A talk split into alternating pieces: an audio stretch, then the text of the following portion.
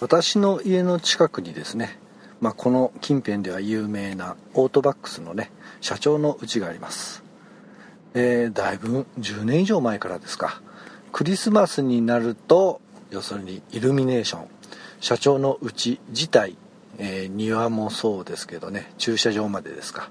大きなねまあ4メートルか5メートルぐらいの大きなツリーもあるし家自体もね着飾って当然トナカイやサンタクロースの人形やらまあ派手でですねもうすごく有名なんですけどね。どうもね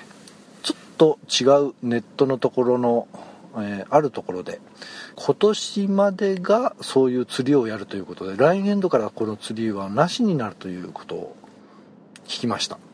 まあねえー、まだ今年は1回も行っておりませんのでね近々行ってみたいと思いますがまあ検索をして調べれば、えー、すぐ出てくると思うんですけどね。動画付きでも。ちょっと残念ですよね。うん。ただ今はね LED で良かったですけど昔はまあ電球の時は結構ね電気をだいぶ食ったりしてね大変だったという話もちらほらと聞いたことありますけどね。まあ、この付近の名物であるクリスマスのイルミネーション一つ来年度から一つ減るのがねちょっと残念であります。まあ早速ねもうあっという間に1年も終わりがけ。けどまあ急に寒くなったのがね12月に入ってからということでただね朝方夜のみ寒いというね昼間は未だにねポッカポカでねこの気温の10度以上の差がねちょっとね外で仕事する時がね大変ですね。特にね夕方から夜にかけて引き続きね外でね仕事をしていると急に寒くなるとねそんなにね着替えとか持っていけませんし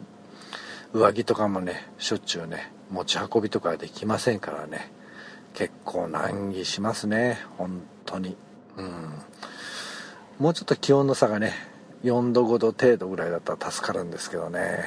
この気温の差。まあ昼間はね確かにね薄着で助かる、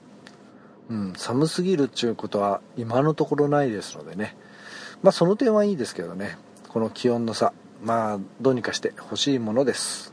うん。ということでまた次回。